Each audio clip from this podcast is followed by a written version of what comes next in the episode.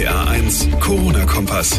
Dienstag, der 9. Juni. Hallo und herzlich willkommen zu Folge 47. Ich bin John Segert. Freut mich, dass ihr wieder mit dabei seid. Worum geht's in der heutigen Ausgabe? Wir beschäftigen uns unter anderem mit dem großen Paukenschlag in Erfurt. Als erstes Bundesland kippt Thüringen ab Samstag die Kontaktbeschränkungen. Was heißt das genau? Wir gucken uns die Lockerungen mal an.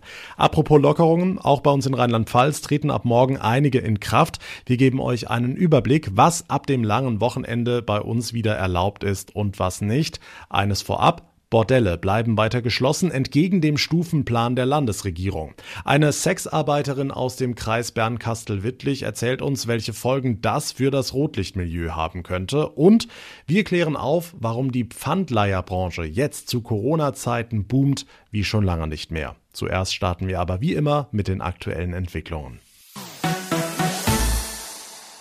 Tja, ja, so ist das eben mit dem Flickenteppich Deutschland. Obwohl sich Bund und Länder ja eigentlich darauf verständigt hatten, die Kontaktbeschränkungen mit leichten Lockerungen bis Ende Juni zu verlängern, geht Thüringen ab Samstag seinen ganz eigenen Weg und hebt die geltenden Beschränkungen mal eben komplett auf.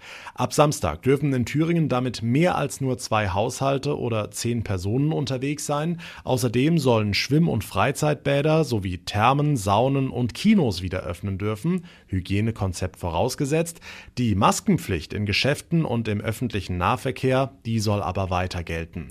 Mit dieser Maßnahme will sich Thüringen mehr auf die Eigenverantwortung der Bürger verlassen, heißt es aus Erfurt. Ab Samstag wird dann lediglich empfohlen, sich nur noch mit einem weiteren Haushalt oder maximal zehn Menschen zu treffen. Kontrollieren würden Polizei und Ordnungsämter das aber nicht mehr. Auch bei uns in Rheinland-Pfalz gelten ab morgen einige Neuerungen, wenn auch nicht ganz so locker wie in Thüringen. RPA1-Reporter Olaf Holzbach, was ist ab morgen bei uns wieder erlaubt? Also ab morgen gehen erstmals wieder Veranstaltungen drinnen. Vorerst mit maximal 75 Leuten, in zwei Wochen dann bis 150. Draußen ab morgen mit bis zu 250 Leuten. Ohne feste Plätze gilt dabei ein Besucher auf 10 Quadratmeter Fläche. Zweitens, Kontaktverbote bleiben. Jeder nur so viel wie nötig und die maximal zulässige Runde mit Kumpels oder mit Bekannten liegt jetzt bei zehn. Also zehn Menschen, die nicht in einem Haushalt zusammenleben. Drittens, es gehen wieder Messen, Hallenbäder, Camping ohne eigenes Klo im Wohnmobil und Freizeitparks. Der Holiday Park in Hasloch zum Beispiel hat eigens getestet, ob das mit den Abständen und Markierungen auch klappt. Viertens, zwei Wochen früher als geplant gibt's grünes Licht für Bus- und Schiffsreisen. Vor allem die Busunternehmen warten trotzdem auf staatliche Hilfe. Claudia Schulligen-Maslow, Omnibusverband Südwest. Die meisten Bustouristiker werden äh, den Sommer nicht überleben. Wir haben keinerlei Einnahmen und jede Menge Kosten. Eine sofortige Hilfe muss her und keine Kredite. Und fünftens noch, Restaurants und Kneipen dürfen ab morgen bis Mitternacht aufhaben. Bislang war um halb elf Zapfenstreich passend vor dem langen Wochenende. Nächste Stufe im Lockerungsplan der Anti-Corona-Maßnahmen in Rheinland-Pfalz, unter anderem wieder mit Innenveranstaltungen und Gruppen mit bis zu zehn Personen. Dankeschön, Olaf Holzbach. Wir befreien uns also schrittweise von den ganzen Anti-Corona-Verboten, schrittweise und vorsichtig, denn man weiß ja nie. Ab morgen gelten wieder neue Regeln, wir haben es gerade gehört. Es wird lockerer in Rheinland-Pfalz, bis auf eines, Bordelle bleiben zu, entgegen dem Stufenplan der Landesregierung. Sie sagt, die Hygiene- und Abstandsvorschriften sind in Rotlichtbetrieben eben nicht kontrollierbar. Nicole Schulze ist Sexarbeiterin im Kreis Bernkastel-Wittlich und außerdem im Bundesverband aktiv. Frau Schulze, was sagen Sie zu dieser Begründung? Ist die für Sie nachvollziehbar?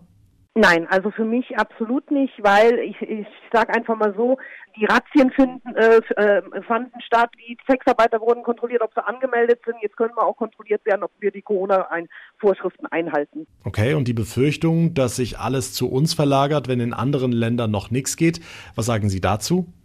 Ähm, A, ähm, äh, hätte ich damit persönlich kein Problem und, und, B, wird dieser Sextourismus nicht kommen. In der Schweiz ist das Arbeiten ja schon länger erlaubt, ja, und es sind jetzt auch nicht Tausende oder Hunderttausende Frauen zum Arbeiten in die Schweiz gereist. Wäre ja schön, wenn da alle kommen, weil da könnte nämlich alle, die vom Ordnungsamt aus anderen Ländern dafür zuständig sind, zu uns nach Rheinland-Pfalz kommen und uns kontrollieren. Tja, das wäre mal eine Idee. Wie ist das bei Ihnen? Müssen auch Sie zulassen? Ich muss nach wie vor zulassen, ich bin ja in einem Wohnmobil tätig und das ist eine Prostitutionsstätte. Was meine Gedanken, sage ich jetzt einfach mal so, waren am Freitag, wie es hieß, die Prostitution wird gelockert, da habe ich mich natürlich gefreut, dass ich endlich ein bisschen meiner Existenz sichern kann. Bei vielen Sexarbeitern, also bei den meisten Sexarbeitern ist es eine 1 zu 1 Begegnung. Das heißt, zwei Personen sind bei dem Geschäft ähm, also zugange, mehr nicht. Es sind keine hunderte von Männern, die über eine Frau herfallen. Hm, was sind die Folgen? Also was machen die Frauen? Also ich sage Ihnen ganz ehrlich, die Frauen sagen, ja, wir waren ja eigentlich erlaubt, aber sie können uns ja nicht kontrollieren und wir fangen jetzt trotzdem an. Ja, das heißt, die Frauen empfangen ähm, ähm in irgendwelchen Wohnungen, in irgendwelchen dunklen Ecken ja, ihre Freier und, und dann, dann, dann würde ich doch sagen, es ist doch besser, die Prostituierten ähm, geschützt und sicher arbeiten zu lassen. Nicole Schulze vom Berufsverband Sexuelle Dienstleistungen, vielen Dank. Sie sagt, die verlängerte Schließung von Bordellen ist Unsinn, die Frauen werden dadurch in die Illegalität gedrängt.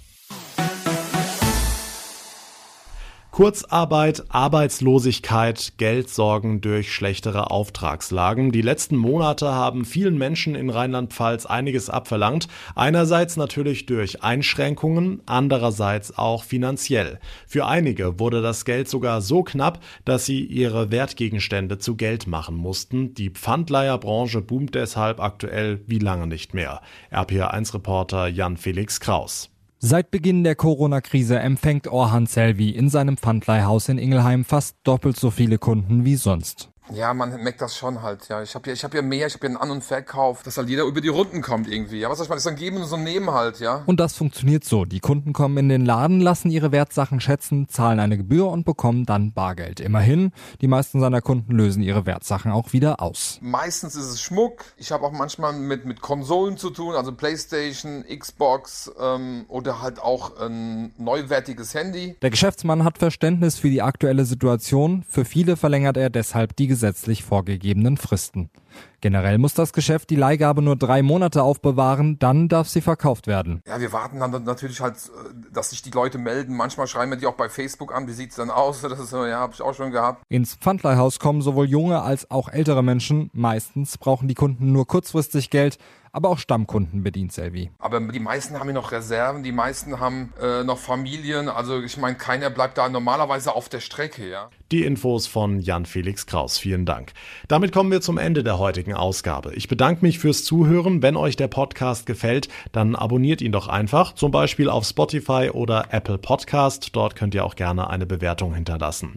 Mein Name ist John Segert. Wir hören uns in der nächsten Ausgabe wieder. Bis dahin eine gute Zeit und vor allem bleibt gesund. Der RPA 1 Corona-Kompass.